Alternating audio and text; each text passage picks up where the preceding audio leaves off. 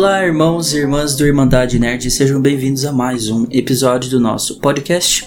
Aqui é o Marlon e o teto da Capela Sistina não foi construído do dia para noite por Leonardo da Vinci, até porque o teto da Capela Sistina não foi construído por Leonardo da Vinci e por Michelangelo. Tá, essa foi longa e assim, eu não e sei. para pensar. É, eu tô aqui pensando nisso ainda, tanto que eu nem falei. Então, eu sou o Renan e eu quero garantir que nenhum dos envolvidos na produção desse podcast teve que fazer crunch para ele sair, tá?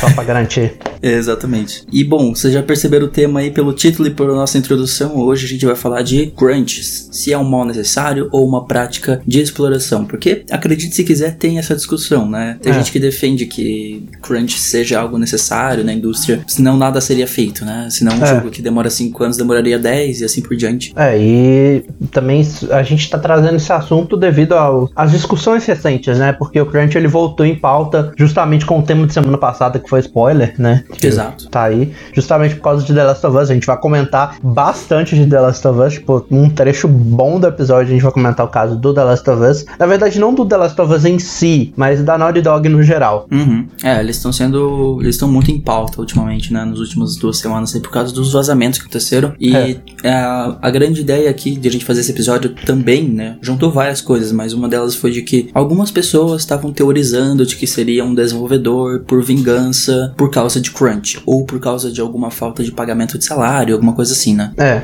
isso aí já tinha sido uma questão bizarra. Apesar que essa de falta de salário tem umas questões próprias da, da indústria de jogos que não fa- fazem ela não ter tanto sentido assim. Sim. Mas a gente vai comentar ao longo do episódio, você vai- vocês vão entender o, também, Uhum. a situação lá da Naughty Dog em si. Então, bora lá pra pauta. É, antes disso, na verdade, eu, eu gostaria de lembrar duas coisas. Primeiro, esse episódio está saindo no dia 12, né, de maio. Isso. Que dá exatamente seis meses do lançamento do nosso primeiro episódio. E seis meses. Meio Seis- ano. Meio é. aninho de vida. Seis meses a gente já passou por muita coisa, eu já mudei de microfone, né? Vocês repararam que a minha qualidade de áudio melhorou um pouco. Ainda não é perfeita, eu não tô com um microfone profissional, né? Mas, Mas a é, gente estamos lá. melhorando aos poucos e a gente fez uma live nessa semana, foi meio É. que parte da comemoração, e vamos fazer mais lives ah, daqui pra É. frente. É, sim, igual dessa quinta-feira, você pode até achar lá no canal do YouTube, a gente não, se você não tá ouvindo no YouTube, então vai, é uma chance de você ir lá no canal do YouTube, né, inscrever lá também Isso. e ver a live, tá lá disponível.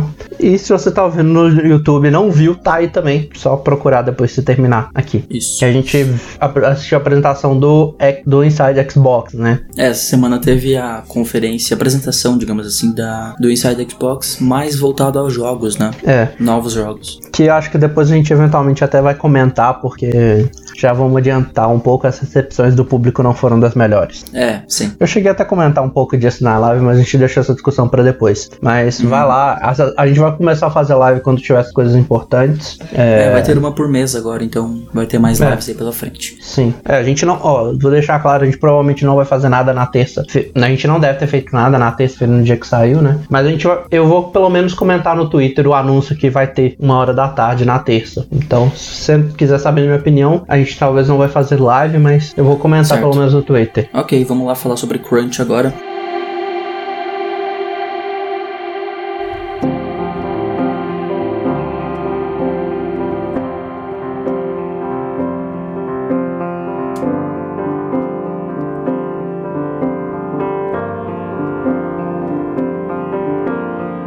Primeiramente, o que é, né? O que é, onde vivem, o que comem, como se reproduzem. Hoje no Globo Repórter.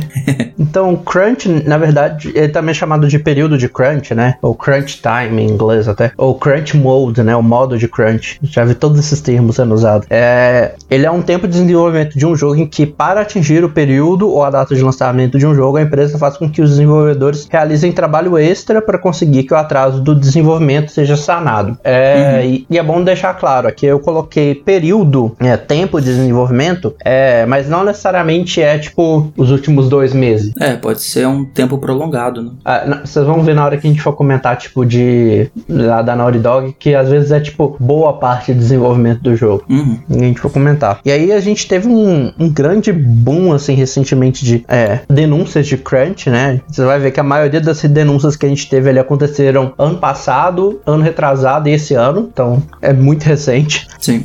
É, e aí é, acabou criando uma coisa que a gente chama de cultura do crunch, né? Que é essa Nos cultura últimos dois de... anos, principalmente, eu acho, né? A gente começou É. a ver muito esse termo, a cultura É. do crunch, porque é alguma uma espécie de cultura que a empresa coloca nos funcionários, às vezes de forma assim, não direta falando, mas, sabe, com pequenas ações de um ou outro executivo, de algum outro chefe, começa a empurrar às a vezes, assim, equipe. Às vezes nem isso, sabe? A... Sabe aquela sensação, por exemplo, que você tem, por exemplo, você sabe quando você tá fazendo, ou quando você tava fazendo uma prova na escola, aí você terminava a prova cedo e ninguém terminava, e você ficava tipo, É. caramba, eu entrego a prova e vou embora ou eu fico? Sim. Tipo, é essa sensação que às vezes causa. Tipo, imagina, você vai sair na empresa 6 horas da tarde com todo mundo saindo 11 horas da noite. Uhum, que imagem você que você vai passar na- pra todo mundo, né? Exato. Meio que aos poucos começa a implantar assim, essa sensação de que, é, às vezes até um pouco de, ah, nós amamos o que nós fazemos, então é por isso que as pessoas ficam aqui até mais tarde, né? Ninguém tá obrigando elas. Mas no fim, É. sabe, são pequenas ações, assim, que chefes, executivos vão fazendo, vão empurrando as equipes a ficar um pouco mais tempo do que deveriam, É. ou se esforçar mais do que deveriam por muito tempo, e é aí que é o chamado crunch, né? É. Algo que E vai se implantando aos poucos na cultura da empresa. E assim, você pode. Você vai estar. você tá completamente enganado. Você acha que é uma coisa que, tipo, ah, hum, 2010 magicamente apareceu o crunch e pronto. Agora tá, tem um crunch na cultura ali do jogo. Não, é uma coisa que praticamente sempre teve presente. Tem desenvolvedor da época do Atari comentando que, tipo, às vezes eles tinham que fazer crunch pra, aquele jogo de, de filme que lançava no Atari. É, é verdade, tipo, ET.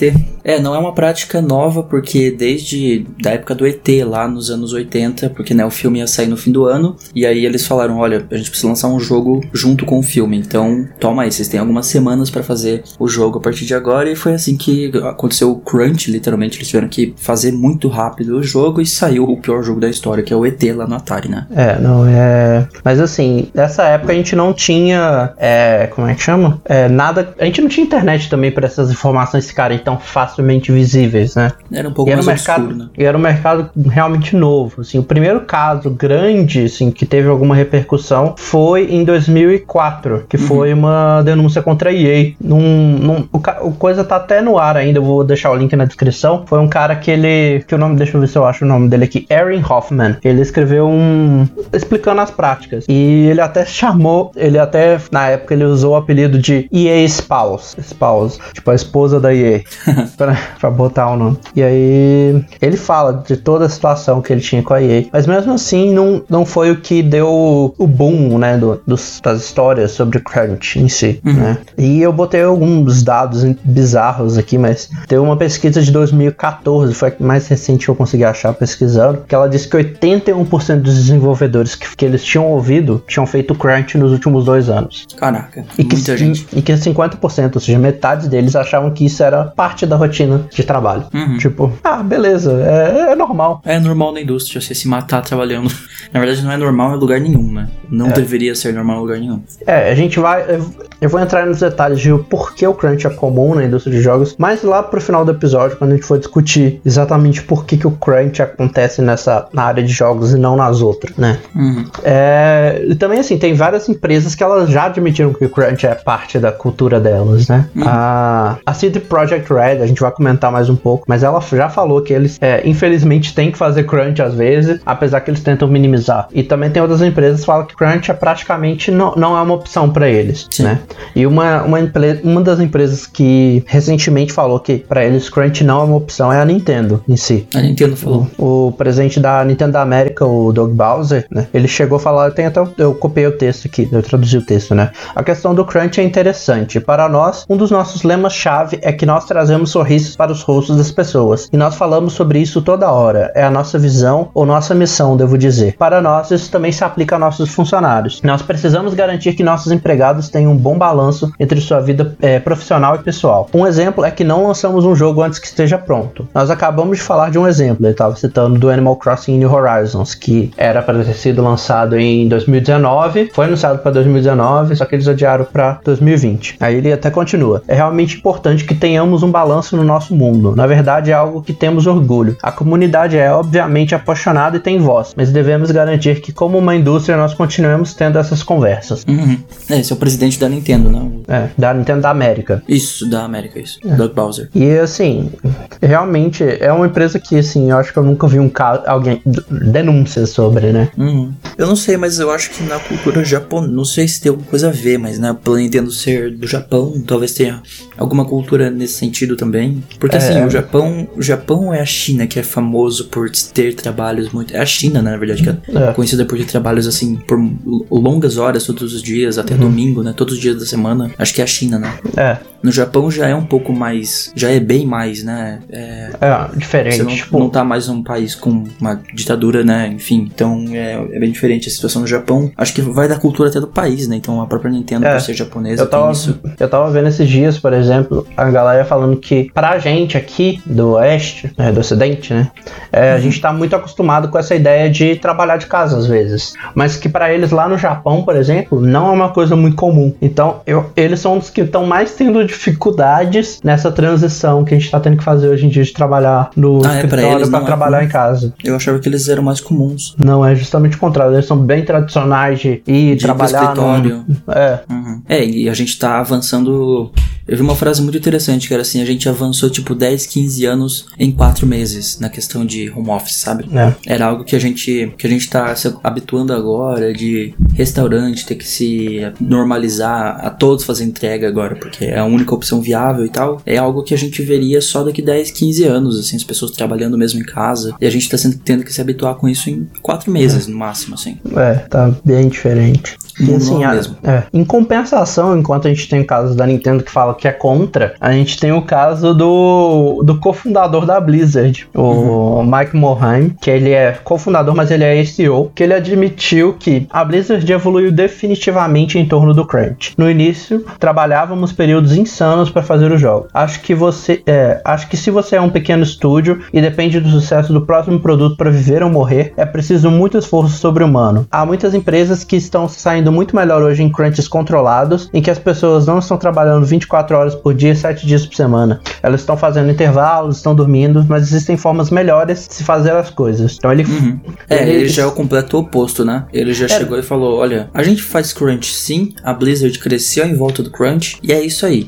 é, apesar que ele fala que hoje em dia ele não acha essa a melhor forma, né? Tanto que ele fala também, mas existem melhores formas de se fazer as coisas. Uhum. Tipo, ele fala que a Blizzard não seria o que ela é hoje se elas, eles não tivessem feito o crunch. Pois é, ele disse que a empresa meio que, né, como ele disse, ele evoluiu mesmo em volta do crunch. Então se não é, fosse mas... pelo crunch, a Blizzard não seria o que é hoje. Esse é o esse CEO da empresa, né? É. Talvez é seja por, por, isso que ele seja esse CEO da empresa. é. pra dar esse mas tipo pelo menos ele mudou, né? Pelo menos dá pra ver no finalzinho do comentário dele que ele, ele fala é algo que fizemos que no não... passado, né? É. Mas ainda assim não pega bem pra imagem da empresa saber disso, né? Mas é. enfim. Mas tá aí, a gente pode ver então que é bem variado as opiniões, né? Tem quem não defenda, que diga que é veementemente contra, tipo Nintendo, e quem é completamente abertamente fala sobre isso. Né? Nossa empresa fez sim, mesmo que hoje não faça mais, como é o caso da Blizzard. Assim, eu tenho minhas dúvidas, especialmente porque a gente vai comentar da, da, da empresa que fundiu ela mais pra frente, né? A Activision. Uhum. Então, não se sabe como é que tá, né? Nessa. Hoje, depois, caso, que houve, né? é, depois que houve essa fusão também.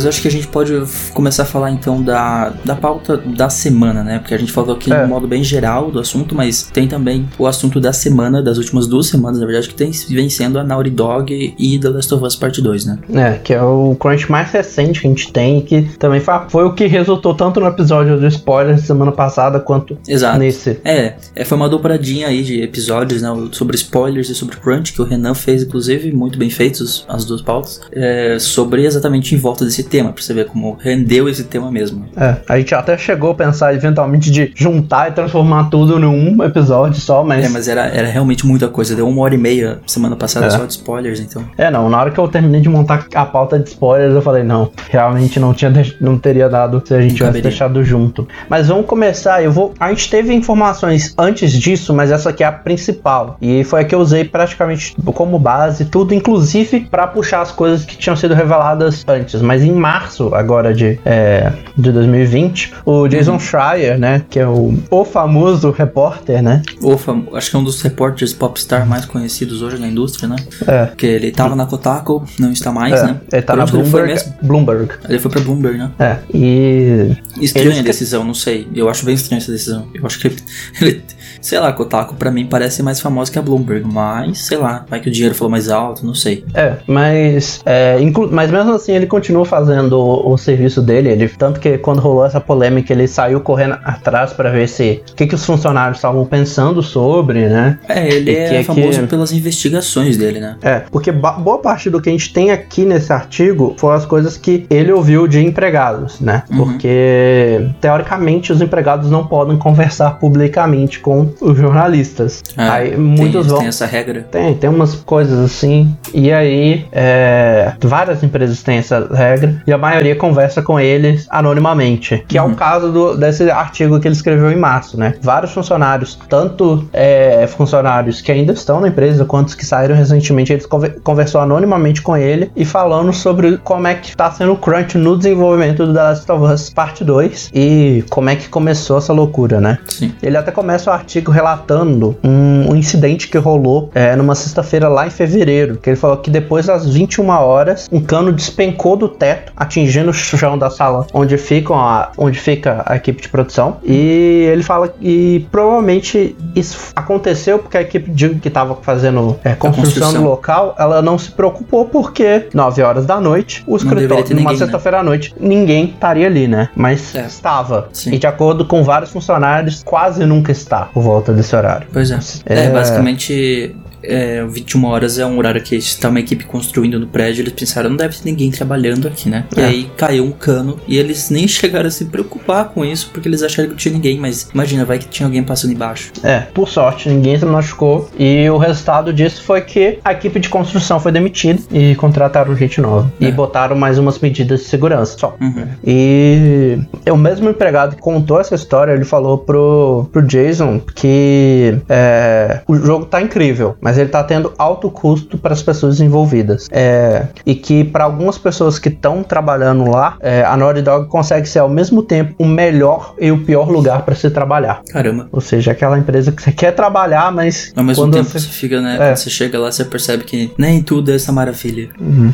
É, é um, um, dos, um ex-desenvolvedor também que conversou com ele disse que a direção até tenta cuidar da equipe, da comida, encoraja eles a faz uma folga, vai dali no dorme uns 20 minutinhos, alguma coisa assim. Sim. Mas que a principal filosofia deles é conseguir concluir, concluir o trabalho a qualquer custo. Uhum. Ou seja, tem uma meta, tem que bater as metas e tem que entregar no prazo, é isso. É. E aí isso resulta em jornadas de trabalho que, de acordo com ele no artigo, podem chegar às vezes até mais de 12 horas e há trabalhos nos fins de semana também. Uhum. Então, tipo, a, a, pessoa, ao invés de poder aproveitar o sábado e domingo com a família, tá lá produzindo, produzindo joguinhos pra gente.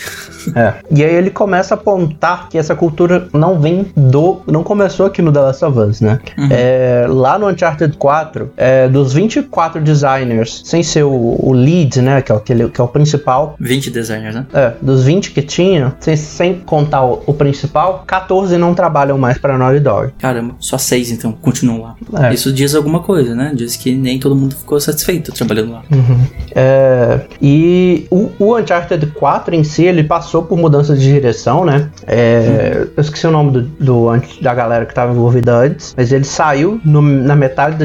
Metade não, tipo, bem no começo do projeto. E o Neil Druckmann e o Straley, é coisa assim. Eles assumiram, que é a galera que, tá, que foi responsável por The Last of Us. Eles, eles que assumiram a direção do Uncharted 4. E eles tiveram uhum. que desenvolver o jogo, fazer as mudanças, consertar tudo em menos de dois anos. E o DLC, né? É, o DLC foi um pouco depois 2, mas que ele começou como um DLC do 4, né? E eventualmente virou um jogo à parte, que é o Lost Legacy. Sim. E ele é considerado por um dos desenvolvedores que conversou com Jason Schreier o pior crunch que ele já enfrentou. Caraca, quer dizer, não é pouca coisa. Na hora que você tá lá jogando Uncharted 4, vendo toda aquela maravilha na tela, saiba disso. Foi um dos piores crunches que, pelo menos segundo esse desenvolvedor, já enfrentou, né? É. O, o Straley, ele até chegou a ah, ele assumiu depois que rolou, ele falou que ele queria evitar o crunch no próximo projeto. Só que pouco tempo depois ele entrou em um período sabático. Uhum. E do período sabático virou uma saída, saída. permanente. Então ele deixou a imprensa.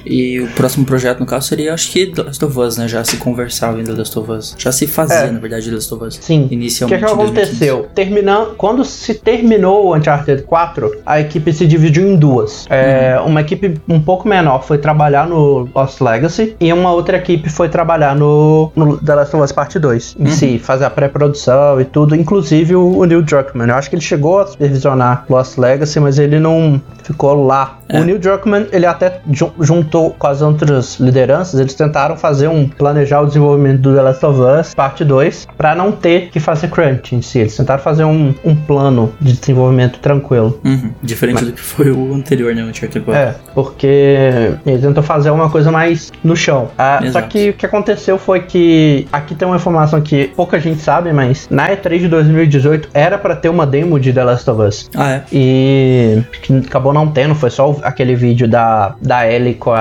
Dana, que começa com as duas dançando e mostra toda a ação. Uhum. Ia ter uma demo além daquilo, não ia ser só aquele vídeo. Só que quando eles foram pros testers, eles receberam várias respostas negativas de que os testers não estavam se é, apegando aos personagens direito e tal, o que desandou com, o, completamente o desenvolvimento do jogo, porque eles tiveram que começar a refazer é, novas cenas é, para atrair, né, fazer a pessoa é, se importar mais, se importar com os personagens é. mais e tal, através das cenas. É, excluir mais, tipo, tal personagem porque é, não tava fazendo sentido ou uma coisa assim. Uhum. E aí, com isso, no finalzinho de 2018, eles falam que iniciou o que eles chamam de modo crunch. Então, é.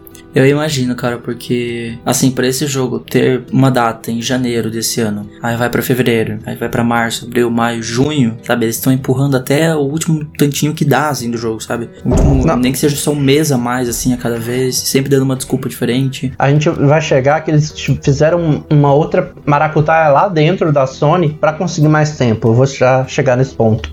É, mas o mais bizarro é você reparar que o, o Crunch começou no final de 2018. Sim. Ou seja, eles ficaram 2019 inteiro e vão ficar e praticamente agora? metade de 2020 uhum. em modo de crunch, praticamente, né? Eles estão nesse exato momento em crunch. É possível que enquanto a gente tá aqui gravando, tem alguém lá no Instituto Naughty Dog fazendo a porra desse jogo para lançar mês que vem. É, provavelmente não na Naughty Dog, mas em casa, conectado é, no exatamente. Skype, tipo, é. que nem doido, animando, terminando de fazer uma animação que não ficou boa dentro do jogo, ele teve que refazer, né? Uhum.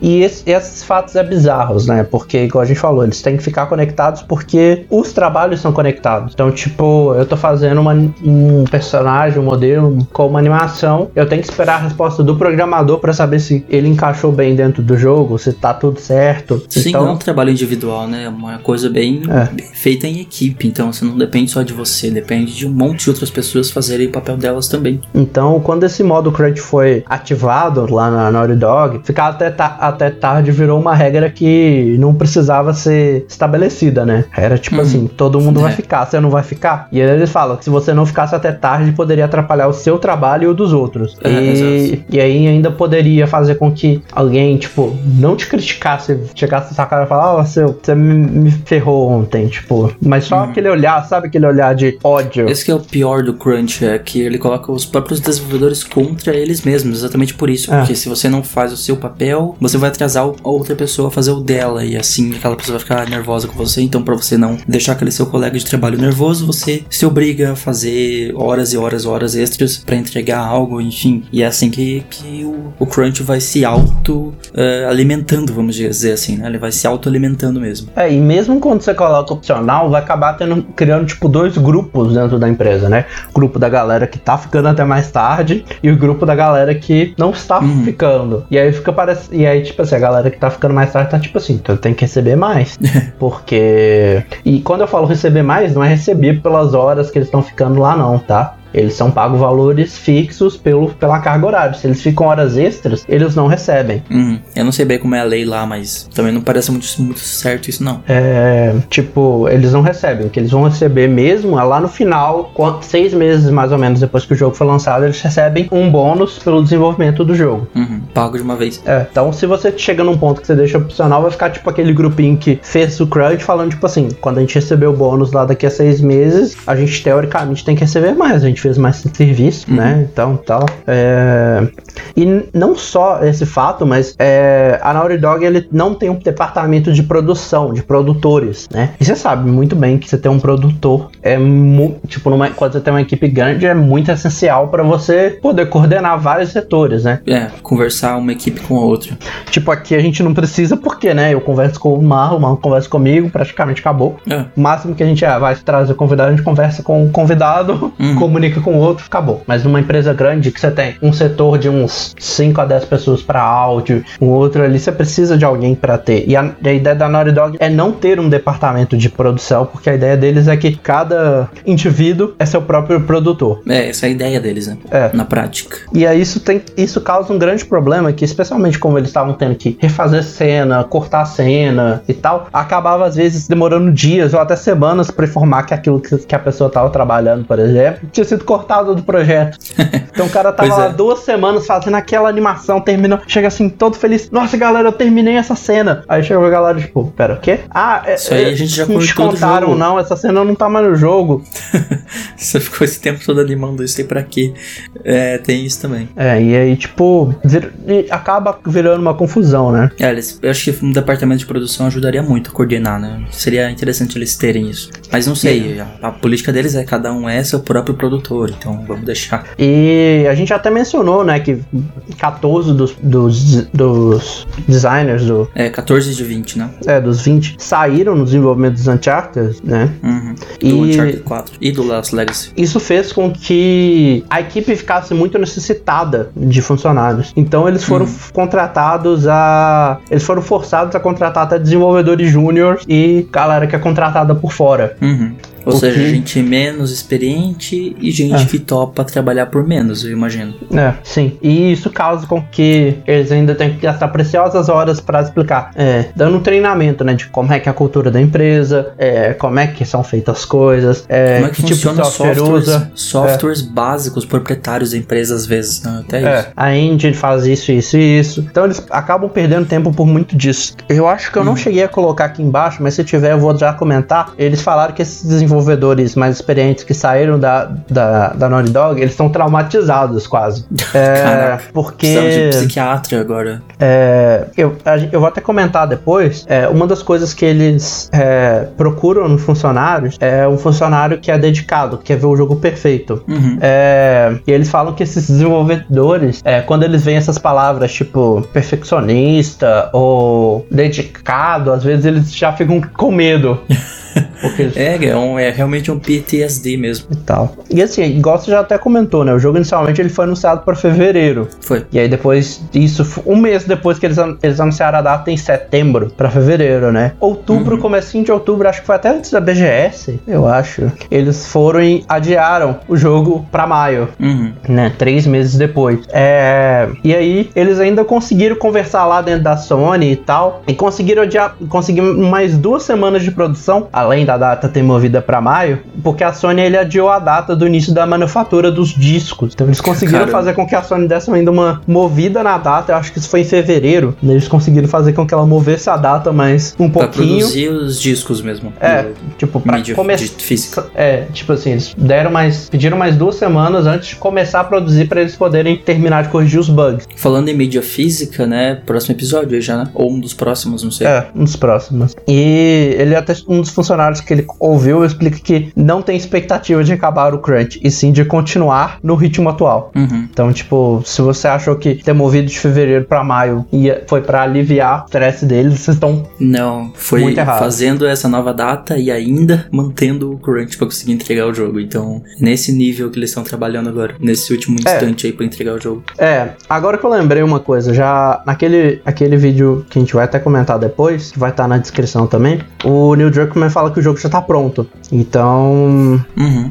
Tom- eles conseguiram terminar agora no comecinho de maio, né? Mas até a último momento eles estavam lá. E não garante que, pelo fato do jogo estar pronto e ter ido pra printar o disco, que eles não estão trabalhando, né? A gente tem o famoso atualização de primeiro dia aí. É, eles vão continuar desenvolvendo até literalmente depois que o jogo lançar, eles ainda vão estar fazendo. Vai ter ainda atualizações pra corrigir coisa em jogo. O jogo hoje não é uma coisa que lança e nunca mais sabe, você não vai ter como atualizar ele. Jogos hoje precisam até ser atualizados porque é muito comum bug. É mais comum hoje do que antigamente, eu diria até. É, o- alguns desenvolvedores eles comentaram que eles acabam fazendo esse serviço também porque eles querem ver o jogo perfeito, né? Eles querem ver o jogo polidinho, em que igual uma das coisas que ele menciona é se você taca a lanterna na, na cara da Ellie lá no, no original, ela vira a cara, tipo, pra É, evitar luz. detalhes, né? E é esses detalhes que consomem bastante tempo. Você nem E é, percebe no fim e é contas. esse tipo de característica que a Naughty Dog procura de propósito nos funcionários. Uhum. E que é uma das coisas que leva a esse crunch natural, sabe? De, ah, vou ficar até 11 horas porque eu quero ver isso aqui bem feito. É porque eles são perfeccionistas. É, tipo assim, a galera que eles contratam é realmente perfeccionista. Tipo, é uma das coisas que eles procuram. É literalmente tá no perfil, na vaga de emprego. Ser perfeccionista.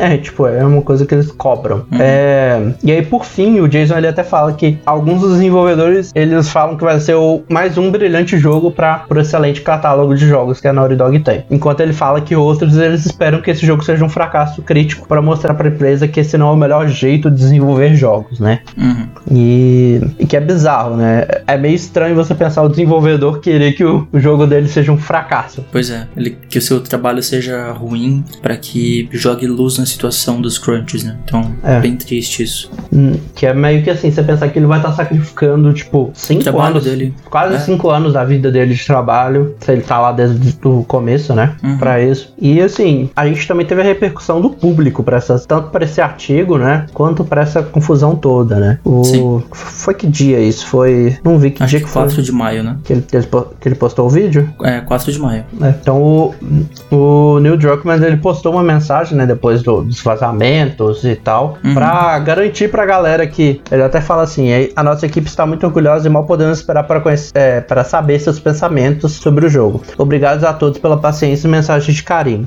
Não importa o que você tenha visto, lido ou ouvido, não se compara, é, se compara com jogar esse jogo do princípio ao fim. Espero que todos vocês estejam bem e seguros até o lançamento do jogo. E assim, tanto por causa do- dos spoilers, né, a gente comentou no último episódio que tem muita gente que ficou. Por causa dos spoilers, quanto também a galera, em resposta pro Crunch, começou a dar dislike.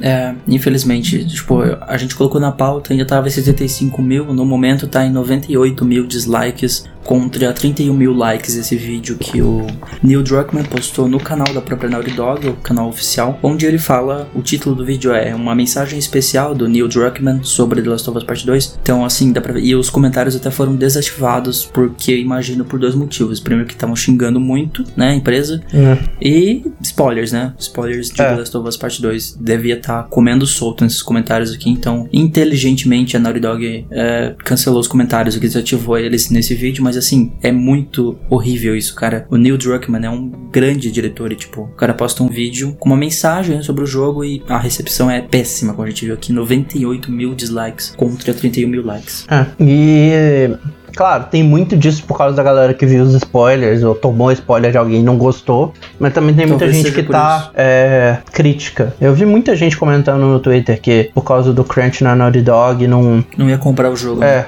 Em não ia. protesto mesmo.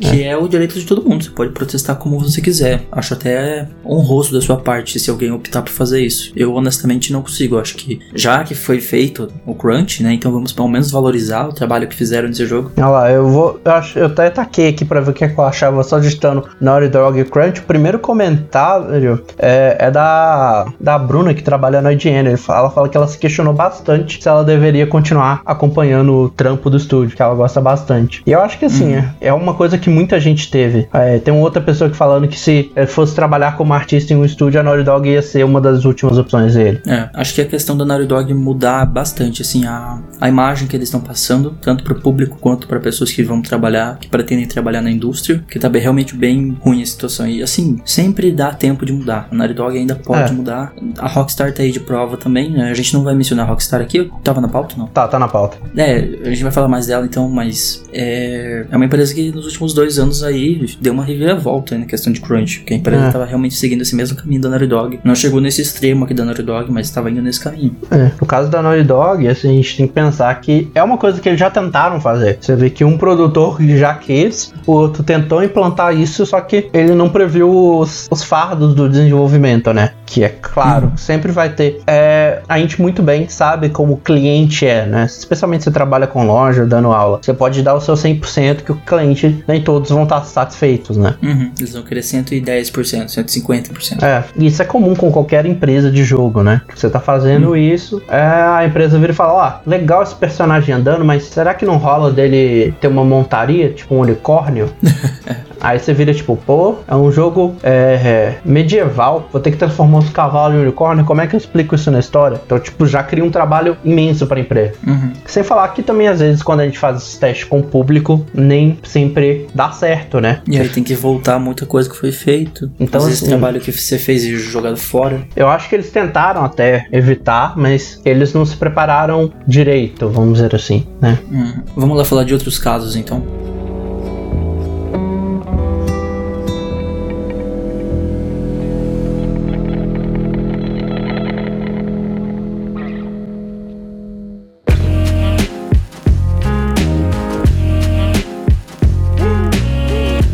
Como a gente falou, o Jason Schreier, ele é bem famoso, né? Ele não expôs uhum. só Naughty Dog, ele expôs uma galera, né? É. Ele era... E um dos casos mais famosos que ele expôs ano passado foi a da BioWare, que é uma das empresas desenvolvedoras da... Vamos lá, 3 segundos pra você chutar. E aí? claro, porque não tinha outra opção. Talvez Activision. Mas tá, a gente vai voltar a falar dela também. Que, por acaso, é uma das que começou essa treta toda, né? Se a gente for olhar, o primeiro denúncia foi da EA. É. E nesse artigo ele fala que devido a má planejamento e vários problemas, né, o crunch ele chegou a ser algo comum com jogos como o Anthem e o que veio antes, espera que fugiu o nome, é Mass Effect Andromeda, é, foi com os dois. Em que, por exemplo, no caso do Anthem, o jogo chegou a ser produzido tipo em 18 meses. Pois é. Sendo que o jogo tinha sido anunciado antes disso. E tipo, detalhes importantes do jogo tinham sido decididos tipo nos últimos meses de desenvolvimento. Tipo, uhum. é, se eu lembro bem, o jogo foi anunciado na E3 do ano passado, ou retrasado? É, foi de 3 de 2018, ou pouco antes. Não, foi anunciado em 2017, é, lançado em 2018 e tal. Tipo, até perto do lançamento tinha várias coisas importantes, tipo mecânica de voo e tal, que não estavam definidas direito dentro do jogo. Faltando alguns meses, né? É, até o nome acho que chegou a ser questionado e não estava garantido que ia ser Anthem, tipo, nos últimos meses. Cara, 18 meses para fazer um jogo. Acho que isso explica muita coisa, sabe, sobre Anthem. Muita coisa explicado por isso. Não, não só de Anthem, né, mas da Fact Andromeda são caras estranhos, ah, né? É, sim, sem dúvida. Andromeda foi também outro, outro fracasso imenso. É. E assim, a gente já vê isso um pouco nos jogos antigos, mas não tão, tanto assim. E assim, a culpa não é só da BioWare, vamos botar assim. A EA tem bastante culpa nisso. E tem vários relatos. Tem um artigo grande que eu não vou. Eu não entrei em detalhes muito, porque senão ia virar um, um episódio. A gente podia fazer quase um documentário sobre. Hum. Mas vai estar aqui na descrição, que é o artigo que ele escreveu. Que ele comenta várias coisas, tipo, de EA pedindo mudanças, é, exigindo, por exemplo, que eles, ao invés de usassem a, a engine própria deles, usassem a Frostbite, que foi uma engine que foi feita para pro Battlefield e pro Star Wars. Pro, pro, FIFA e eles começaram a usar com todo mundo e um monte de coisa que eles precisavam não estavam na engine. E aí eles começaram a ter que programar. Uhum. Então, a, tipo, a EA também foi uma das principais causadoras de toda essa confusão deles e, e tal. A EA não chegou a comentar esse artigo em si, mas a BioWare no mesmo dia ela postou um, um, um ela fez um post no blog dela falando que a, a cena que era apresentada no artigo não condizia com a realidade, já que teria usado apenas alguns poucos indivíduos como fonte. Uh, isso acabou fazendo com que eles fossem bastante criticados, né? E até o diretor criativo chegou a mandar um memorando interno confirmando que houve esses problemas e que eles continuariam trabalhando para melhorar essa cultura. Uhum. Então, tipo, eles até eles negaram, mas por dentro admitiram, beleza, a gente teve esse problema assim, vamos melhorar, tentar. E assim, agora é esperar e ver se esses problemas não vão ser refletidos no próximo, né? Que é o Dragon Age novo deles. Uhum. É, tem o novo Dragon Age vindo. Cara, não só o novo Dragon Age, mas eles também estão fazendo a versão meio que 2.0 do Anthem também, né? Ah, é? Vai ter isso? Vai. Ah, e ele confirmou um tempo atrás que eles estão é, re refazendo praticamente o, o Anthem de novo para melhorar.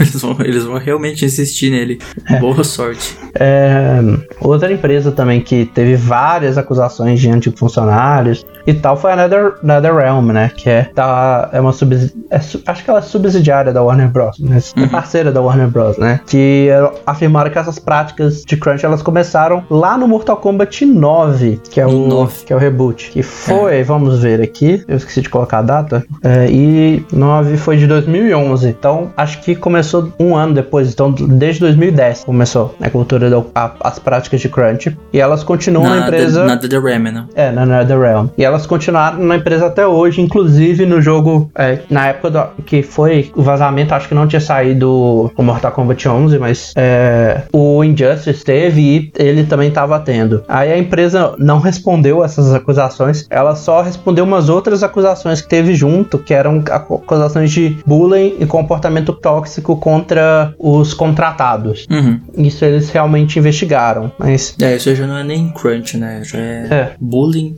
Então, tipo assim, foi uma investigação de outra área, eles não comentaram nada do crunch. Né? Uhum. Eles preferiram ser. Caramba, como é que é o nome dela? Eu ia fazer uma referência, mas fugiu o nome. Como é que é? A do, do Oscar, a que falou, prefiro não comentar. Glória Pires? A Glória Pires. Eles deram uma de Glória Pires e falaram, prefiro não comentar e essa parte de bullying eu vou investigar. Não posso opinar. É, não posso opinar sobre isso. Agora é uma que você tá mais familiarizado, né? Que é a da, da do Red Dead Redemption 2, né? É, minha querida Rockstar, não é. A gente defende ela quando é necessário, quando não é, também tem que falar que eles fazem umas cagadinhas de vez em quando. Né? Ah, isso aí foi uma publicação da Vulture, perto da, do lançamento do Red Dead. Então foi ou setembro, outubro de 2018. 18. E que ela afirmava que houveram semanas que, que a equipe trabalhou até 100 horas para produzir uhum. o jogo. E a média do, de trabalho semanal dos funcionários chegava a 55 e 60 horas. Que é absurdo, sim. É, e que essa é, é uma prática tempo. que estava presente desde 2010, né? Uhum. É, inclusive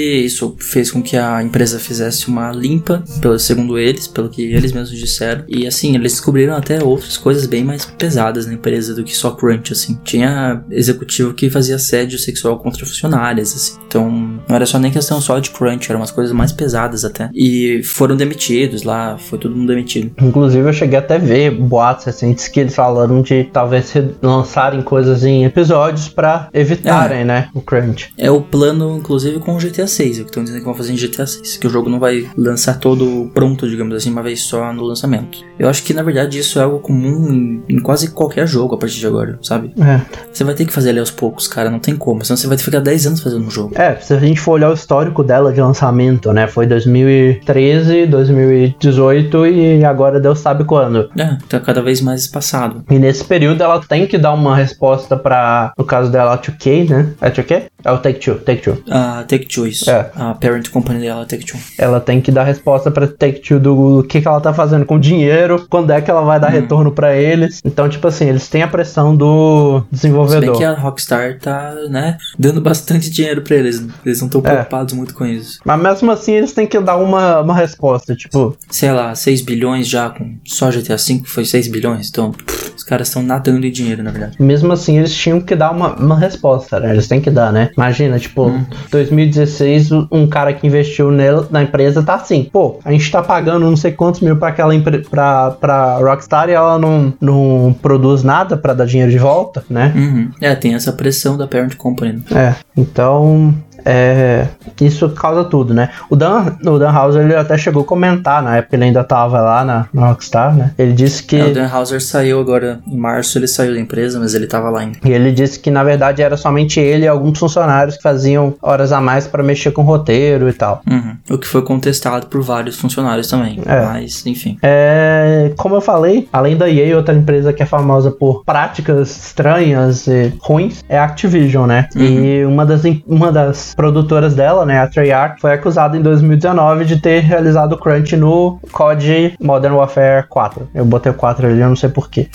Porque... O 4 antes, né? É, esse COD 4, 4, antes- Modern 4 Warfare. virou outro jogo, né? Porque o Modern Warfare original, ele É. tem o 4 na o frente. 2. Aham. Foi 2019. É, as acusações foram em 2019, o lançamento foi em 2018, eu acho. Então, é uma coisa assim.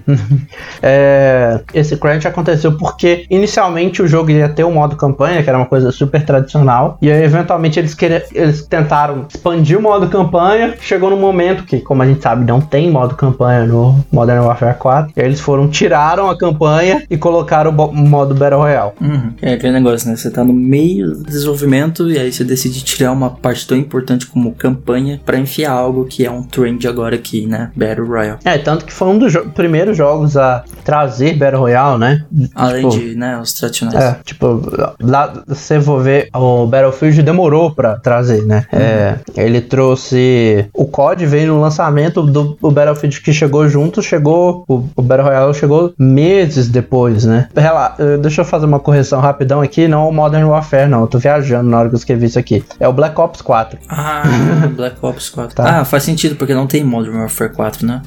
É, eu fiquei meio que tipo assim, pera, Modern Warfare 4 seria Black só o Ops. Modern Warfare que foi ano passado. ah, então corrigido. É. Tá aí, a gente tá falando de Call of Duty Black Ops 4, tá? É, que também a gente teve, lembrando aqui só de um episódio que a gente já comentou, foi um jogo que ainda depois eles ainda adicionaram microtransação, né? Então, e nem a Treyarch, nem a Activision eles comentaram a situação, eles só rescindiram-se a falar que buscam criar um ambiente de trabalho divertido, recompensador e respeitar a todos, né? Bela, bela passada de pano da Triad. É. E você acha que o único Battle. que o, só o Battle Royale do COD que deu é, crunch, o, o querido de muita gente, Fortnite também, né? O, Hum. o Polygon lá em abril do ano passado postou que pelo sucesso do jogo, né? E pela necessidade de manter o jogo atualizado e interessante pra manter a popularidade, né? Porque ano passado foi praticamente o auge, né? A galera che- chegou a realizar semanas de trabalho de 70 a 100 horas. Caramba. E aí, essa denúncia, a época até admitiu que aconteceu e tal, e que com isso ela tentou fazer algumas coisas. Ela começou a implantar duas semanas de férias gerais durante o verão e o inverno. Então, tipo, além deles tentarem reduzir o crunch, eles estão dando duas semanas pra galera ter férias. Uhum. E eles passaram a atualizar o jogo a cada duas semanas. Tipo, atualizações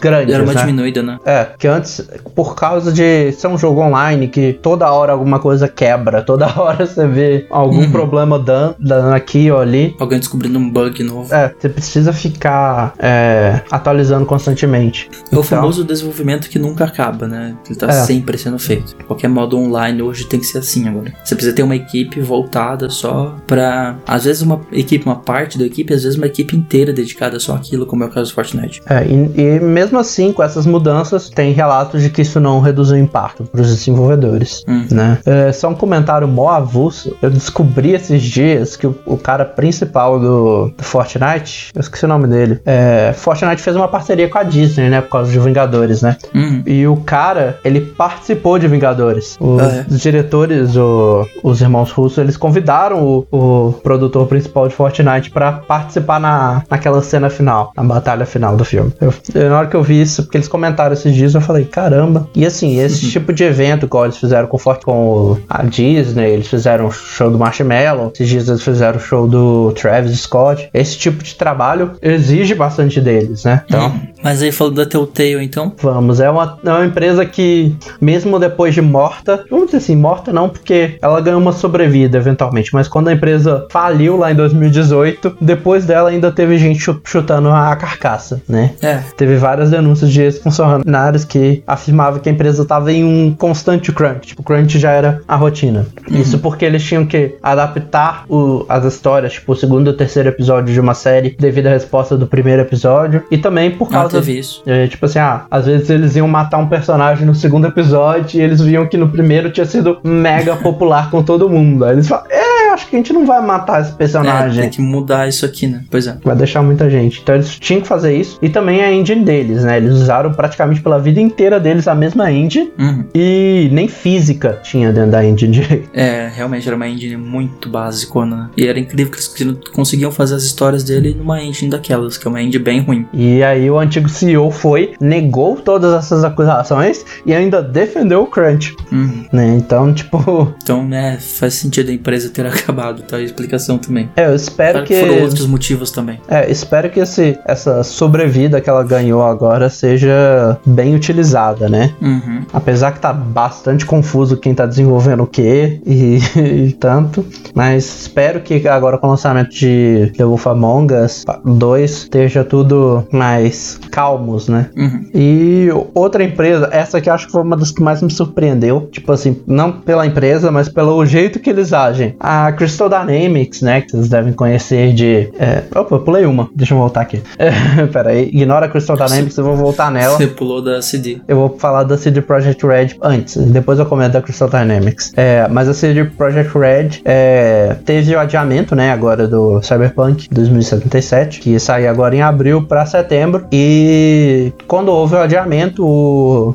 co-CEO da, da empresa, fez um, um QA com os investidores e ele confirmou lá, depois que alguém perguntou, que mesmo com adiamento eles vão ter que continuar fazendo crunch. E uhum. apesar disso, eles vão tentar limitar o máximo possível e eles vão pagar cada hora extra, porque isso é uma prática que não é comum. Eu vou até entrar em detalhes mais para frente, mas uma das poucas empresas que paga a hora que já foi confirmado que faz crunch, mas paga por essas horas é a CD Projekt Red. Uhum. Até porque o estúdio dela fica. Polônia.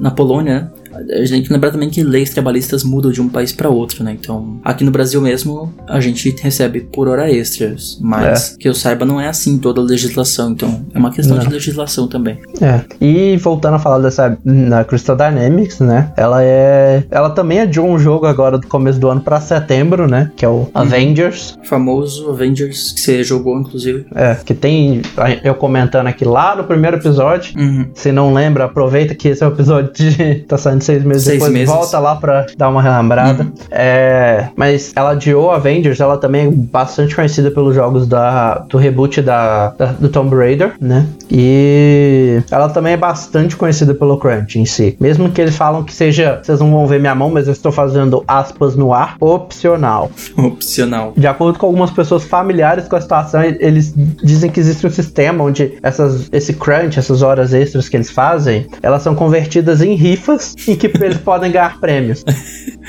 Caras transformaram Crunch em um jogo de. De sorte. Em um game show, é isso. É mais um jogo de sorte mesmo. É, é, tipo uma, uma loteria da empresa. É você que... fez hora extra, você ganha seus bilhetes para concorrer aqui. É. Vou aproveitar aqui e deixar uma coisa clara que, que eu esqueci de comentar lá no começo. Ah, quando a gente fala de Crunch, a gente fala de trabalhar hora extra, não é só, tipo, ah, um dia ficar até 7 horas da noite, né? Porque uhum. isso aí acontece. Tipo, até na Nintendo acontece. Tipo assim, ah, um dia realmente a gente precisa. A gente tá falando de algo todo dia, o tempo todo. É, ou pelo menos por um grande período, né? Sim. É porque é, acontece, toda empresa eu acho que rola uma, uma hora extra, né? Uhum. De vez em quando. Tipo, ah, você vai fazer um evento na empresa, às vezes você vai precisar de um funcionário de fora, isso sempre acontece. Mas. E teve a Crytek que admitiu publicamente também no Twitter, né? É, e ainda de modo jocoso, que é a pior uhum. parte, né? Quando eles estavam fazendo o Rise Son of Home pro Xbox One, eles postaram no Twitter assim: quando o Rise for lançado para o Xbox One, teremos servido mais de 11.500 refeições para o time que tem feito crunch durante o desenvolvimento.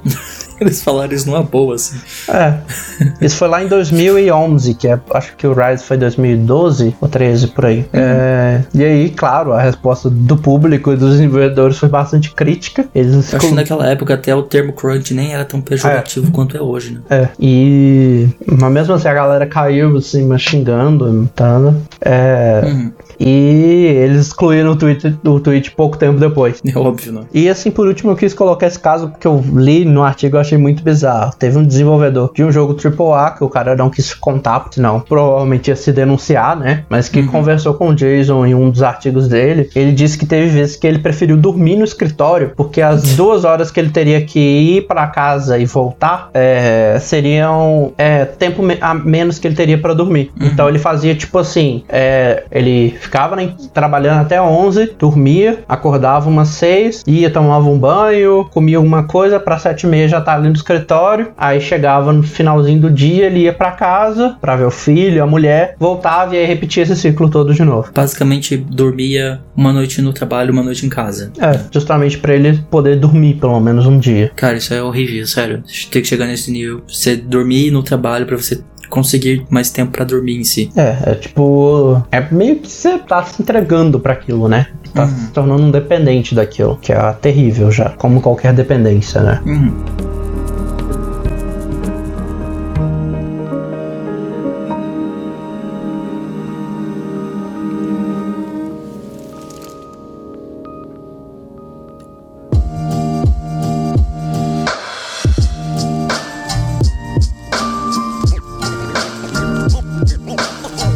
Terminar, eu acho que a gente pode comentar algumas várias perguntas, né? Porque botei algumas aqui. É, primeiro, né? A gente comentou lá no começo que essa prática é algo que acontece na indústria há muito tempo, né? Existem casos desde o, da, da, época da Atari. Então, por que ela tem se tornado tão exposta e debatida só agora, né? Eu acho que é uma coisa que a gente pode muito pensar sobre. Exato. É, eu acho bastante que isso vem da internet. E... De popularizar a informação mesmo? É. Democratizar a informação? É uma coisa que igual, muita gente não soube do, do coisa lá de 2004, de 2004 porque foi postado num, num blog. Naquela época, tipo, internet não era uma coisa acessível assim como é hoje, né? Uhum. Então lá você tinha que estar tá atento a algum canal de TV especializado, que não é uma coisa, que não era uma coisa muito comum no Brasil, ou então ter uma internet boa que você conseguia acessar e acessar um site de notícia que estivesse falando disso, né? Sim. Não, faz sentido, realmente. A democratização da internet ajudou nisso, mas eu também acho que acho que é uma questão de, de dos tempos que nós estamos vivendo agora, que as pessoas estão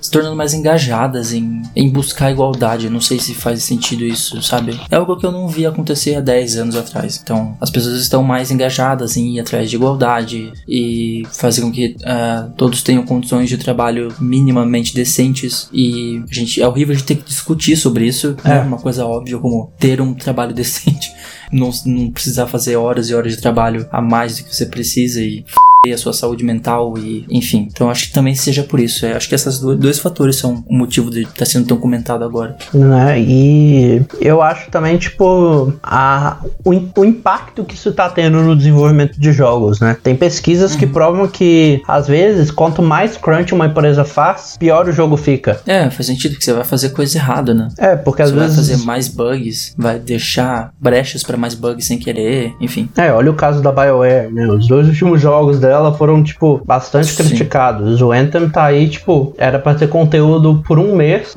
por um mês não, por um ano depois, e dois ou três meses depois estava abandonado. É. Rolou evento de Natal, eles adiaram o, o, quando eles iam tirar os eventos, de, os enfeites de Natal, por causa de eles estarem reformulando o jogo. Então ficou, tipo, enfeite de Natal até fevereiro no jogo. Sim. Então você vê, tipo, um impacto disso no jogo. Tipo, e, e, o mais engraçado é que essa história demorou até fevereiro pra galera perceber que o Tem tava no jogo. Você vê também como ninguém é que. Ninguém nem percebeu, né? Que ninguém, ninguém abre aquilo. Então você repara que o jogo acabou perdendo engajamento, perdendo popularidade. E uma outra questão é que se a gente pensar assim, você não ouve crunch fal sendo falado para filme ou sendo falado para série, né? É, hum. E nessas áreas, nesse mercado de filme e série, essa prática de crunch não é algo legalizado, né? Tipo assim, você tem essas restrições, você vê tipo, artista trabalhando duas horas da manhã, mas você não vê ele, tipo, entrando para trabalhar 5 horas da manhã num, numa segunda e saindo só 3 horas da tarde na sexta, né? Ele tem um período. São mercados mais legalizados, né? É. E então, por que que isso acontece na área de jogos? E é aqui que eu, eu, eu deixei isso para explicar aqui. É, ao contrário de filmes e séries, tipo assim, você tem, olhar, você tem a união dos atores, você tem a união de diretores, união de, né? Não tem uma sindicatos. É, que é o, o, nosso sindicato lá eles chamam de união, né? Uhum. E não existe uma união para desenvolvimento de jogos. É, tanto é que se discute muito ultimamente nessa é. é. na sindicalização, né, da, da indústria desses funcionários todos de da indústria de videogames em si. Uhum. Que é algo que obviamente empresa nenhuma quer, empresário nenhum gosta de sindicalização. É. Então, eles não querem que isso aconteça. É, então tipo assim, se não tem uma união, um sindicato, não existe uma é, normalização das, do que é e não é certo. Então acaba que o Crunch ele não tem nada legal para impedir ele. Não tem respaldo, não tem respaldo legal contra é. ele, porque ninguém, ninguém se uniu ainda. É, enfim, a desculpa que empresas dão é que nossos funcionários ganham bem. É isso. É. A gente paga muito bem eles pelo trabalho que eles fazem e honestamente eles ganham muito bem, sim. São muito bem pagos pelo trabalho que fazem. E eles, eu já vi até conversas assim de empresários falando que se houvesse uma sindicalização, nós teríamos que diminuir alguns salários por aí, sabe? Não sei o que, tipo, uhum. sabe? Bem jogando assim meio que nas entrelinhas que, obviamente, eles não querem que isso aconteça. E... É, é um caso assim que ele ainda é uma área muito cinzenta, né? Vamos dizer assim. Jogos é algo mais recente também do que filmes e é. séries, né? Filmes e séries é o que existe há uma décadas, décadas. Jogos, a indústria em si tá madurando ainda nos seus nas primeiras décadas, enquanto filme existe há mais de 100 anos. É. Série existe pouco menos do que isso também. É, mas se então... parar, por exemplo, deve ser o quê? Já existia coisa na década de 40, 50, já sim, tinha. Sim, já existia então... coisas episódicas, já eram é. lançadas coisas episódicas na TV com, com séries. Então, jogos é algo que é 50 anos pra cá no, no máximo. Assim. É.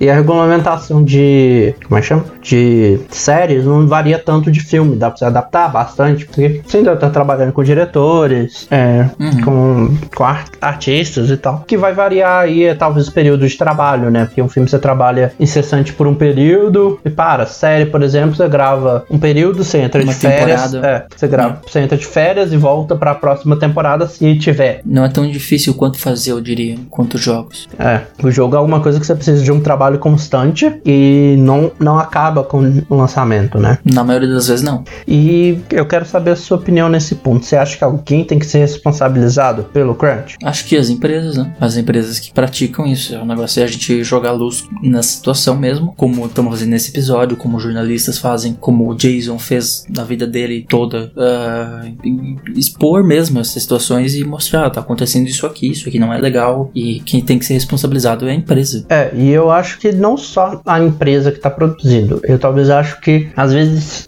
em alguns casos, até mais a, a publisher. A dona da, da a parent é, company, no caso. Sim, eu acho. Tipo, é, às vezes essa ordem sim, às vezes essa ordem pode vir da publisher, da parent company, talvez seja uma Take-Two mandando a Rockstar produzir mais, como eles fazem, é. como a gente sabe o que tá acontecendo ultimamente. E aí a empresa, a Rockstar, acaba sendo obrigada a mandar o estúdio North ou a San Diego a produzir mais, enfim, aí começa o ciclo do crunch lá, que como eu disse, é autoalimentado por ele mesmo. É, e eu acho muito legal que o, num, num desses artigos que vai estar na descrição aí, o, o Jason até escreve assim, é, vamos pensar pensar numa situação hipotética. É que você trabalha numa empresa, numa empresa independente e tal, tem teus designers, programadores, artistas, é, e você tenta manter um, uma programação até conservadora para você trabalhar as 40 horas. Você tá conseguindo atingir todas as metas bonitinhas. Aí um dia você recebe liga a ligação da publisher que tá pagando seu jogo e ele fala assim, ó, o herói não não deu bem com a galera que testou o jogo. Eu quero que você refaça o design, a arte e a voz dele. É.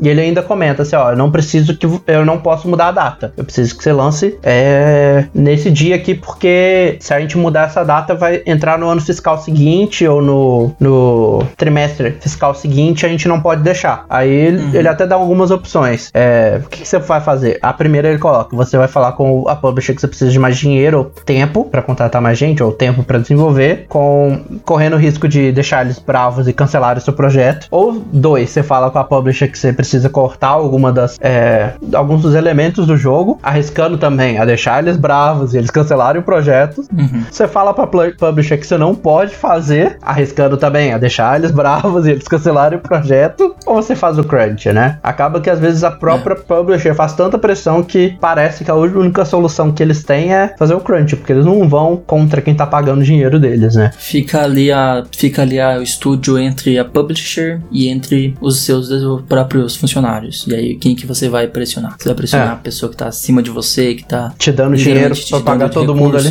É, ou você vai pressionar quem tá abaixo de você, que são os seus funcionários, né? É, é porque é exatamente cê, aí que acontece o crunch. Se você for olhar todas as outras opções, você realmente corre o risco de deixar eles bravos, de eles falar, ah, eu não vou te dar mais dinheiro, você não vai conseguir fazer, então a gente cancela esse projeto, né? Uhum. Às vezes, e assim, às vezes, claro, vai ter uma empresa falar, não, beleza, eu entendo isso e tal, mas você não pode garantir que toda empresa vai ser assim. Vai ser compreensível, sim. É, você não vai garantir que toda empresa vai ser tipo, igual a Nintendo falou que quer o bem-estar dos funcionários, né? E você não pode garantir isso, então às vezes o crunch acaba sendo um... A opção viável. A opção que parece ser viável. Existem outras opções, né? É, e também a gente tem que pensar bastante no impacto disso para os funcionários, né? Hum, acho que é principalmente mental, né? É. Acho que isso é o, acho que é o principal. Não chega a ser físico. Talvez físico, não sei. O cara que dorme no estúdio lá deve sofrer com dor nas costas. É.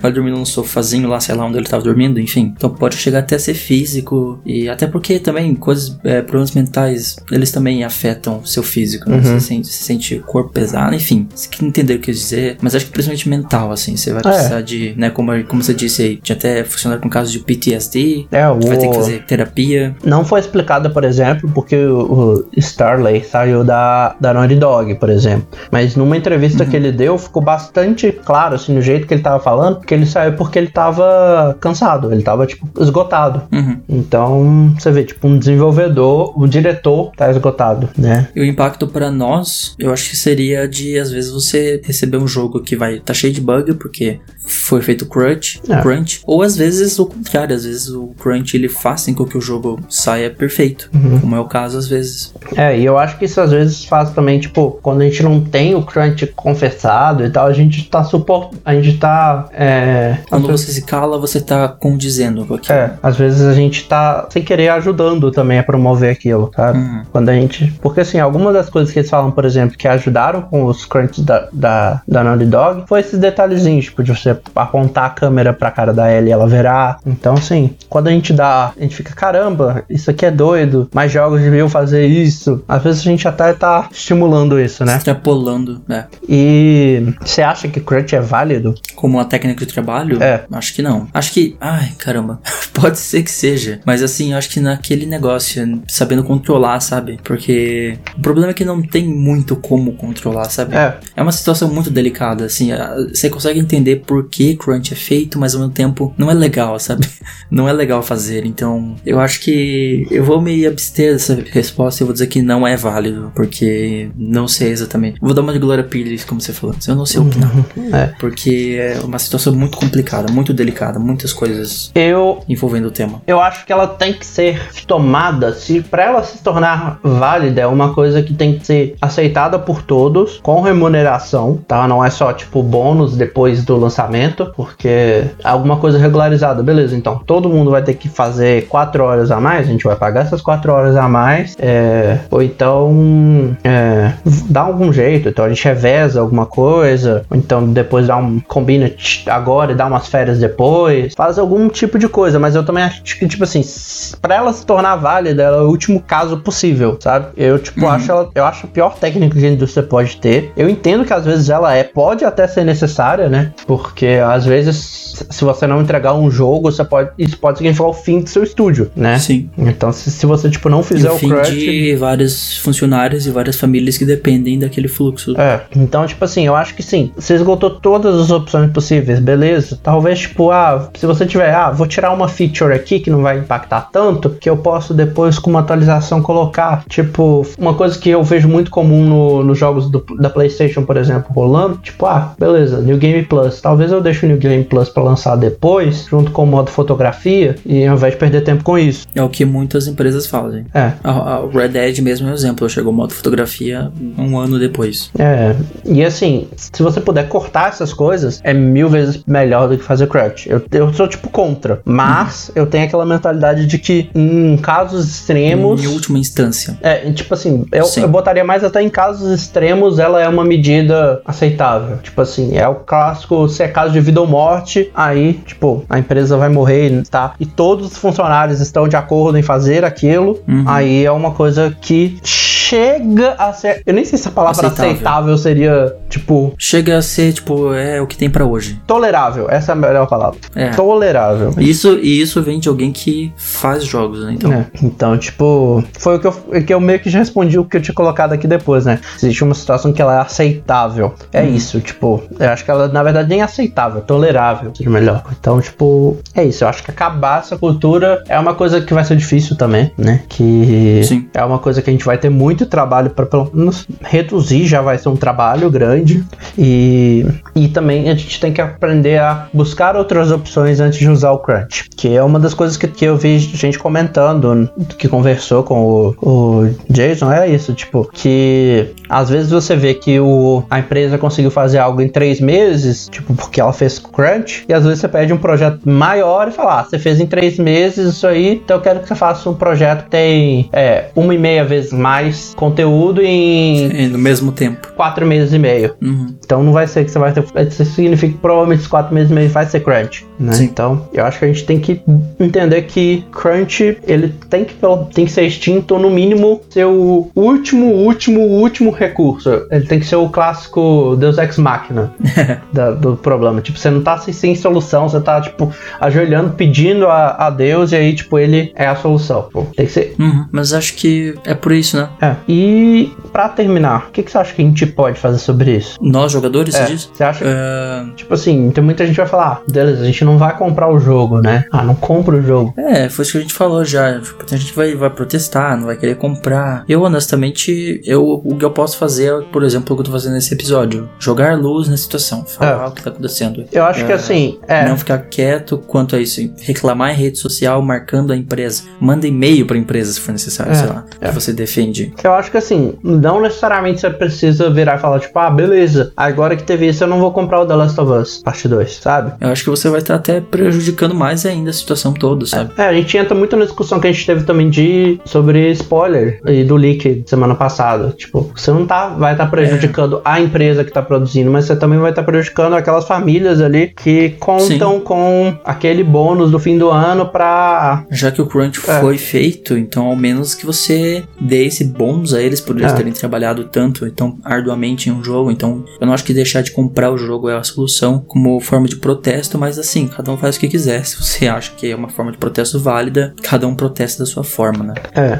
eu acho que assim, a gente pode fazer do jeito que quiser, mas não necessariamente é, você tem que parar de comprar o jogo. Então, assim, uhum. então agora, tipo, ninguém compra The Last of Us porque aconteceu isso, sabe? Porque mesmo Sim. com isso tudo, teve um trabalho, teve suor, teve sangue ali dado para fazer aquele jogo. E aí ele fracassa, significa que essas milhões de horas não vão ser jogadas fora. Jogada, jogadas fora, isso. Então, acho que ficou um episódio bem completo aqui é. sobre o tema Crunch. Dobradinha, dois episódios seguidos aqui só sobre, mais assim, voltados ao que aconteceu ultimamente em The Last of Us Part 2, que tá sendo algo bem. Realmente, assim, não lembro de um lançamento nos últimos anos que tenha sido tão conturbado quanto tá sendo desse jogo. E que rendeu aqui dois episódios, duas semanas, né? Um é. sobre spoilers e outro sobre Crunch. Mas é isso, acho que foi um episódio bem legal, né? Sim, eu acho que, tipo, dá pra entender e formar suas opiniões tipo, o que a gente falou aqui é a nossa. Assim. Se eventualmente você vê Sim. que, ah, é um mal necessário, beleza, considera o que a gente falou, pelo menos, e forma a sua opinião. Uhum. Sim. Vamos lá para as recomendações da semana? Bora lá.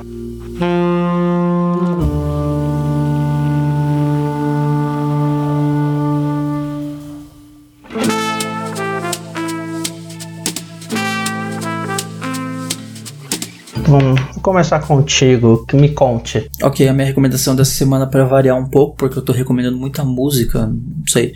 É um canal no YouTube chamado All Gas No Breaks. Esse canal é muito, mas é muito, muito bom. É muito engraçado, inclusive. É, é basicamente um cara é um repórter. Ele não é verdadeiramente um repórter, mas é um cara que pega o microfone e vai para convenções mais malucas que você puder imaginar e começa a entrevistar essa gente maluca nessas convenções super estranhas. Acho que o clássico é Flat, Earth, é, Flat Earthers, é o, a comunidade da, da Terra plana, né? É. Esse pessoal que acredita que a Terra é plana.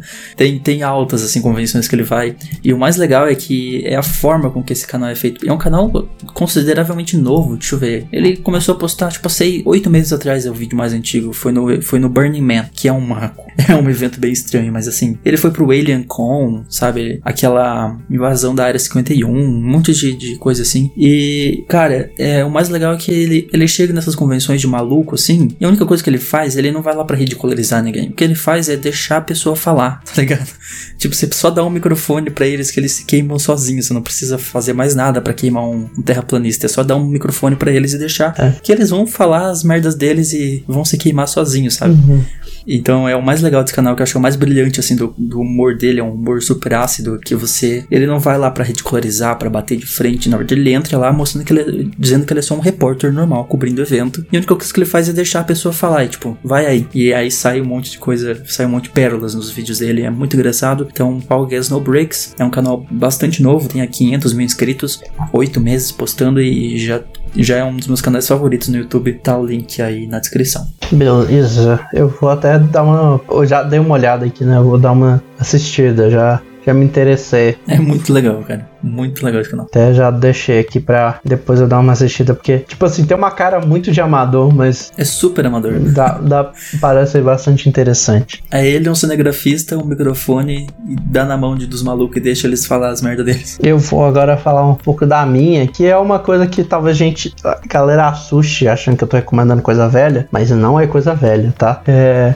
inclusive, eu assisti tudo hoje, porque não tem muitos episódios ainda para assistir. É, e a minha recomendação vai ser Digimon Adventure. Ah, é. Sim, estou recomendando Digimon. Mas não é o original lá de 90 e poucos, eu acho. 90 e bordones. É o que tá lançando agora, em 2020. Começou tem 4 semanas. Deixa eu conferir aqui.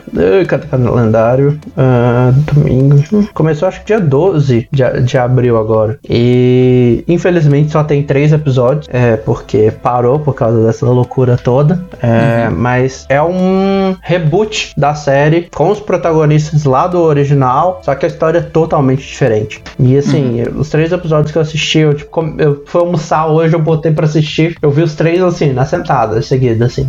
E gostei bastante do que eles já estão fazendo e tal. Eu vou continuar assistindo e eu recomendo, sabe? Pega, tem no Crunchyroll os três episódios, então você não precisa de, de assinar o Crunchyroll. Claro, você vai assistir propaganda, mas dá pra você assistir os três por lá e eu tô gostando pra caramba. Ok. E eles deram aquela, deram uma atualizada, então, tipo, o, o que tá acontecendo é agora. Então, tipo, igual lá no original não tinha celular, não tinha essas coisas, agora tem celular com aplicativo e várias coisas. Uhum. É, então eu vou deixar o link no, do Crunchyroll aqui embaixo. Uhum. E, de, e, fala se você assistiu também, se gostou. Eu quero saber e comentar também. Ok, então acho que foi isso, né? Eu acho que é isso. Espero que você tenha entendido um pouco dessa loucura que é né, essa crunch, essa prática da indústria. Uhum. Vou deixar os avisozinhos de sempre aqui. Segue a gente no Twitter e Instagram em arroba Irmandade Nerd Underline. O meu Twitter e Instagram é arroba Underline. O meu Twitter é arroba Renan Chronicles. O meu Instagram é Renan P2. Isso. E a gente volta então na próxima terça-feira às 18 horas com mais um episódio aqui uhum. no Irmandade Nerd Podcast. Falou, pessoal. Falou.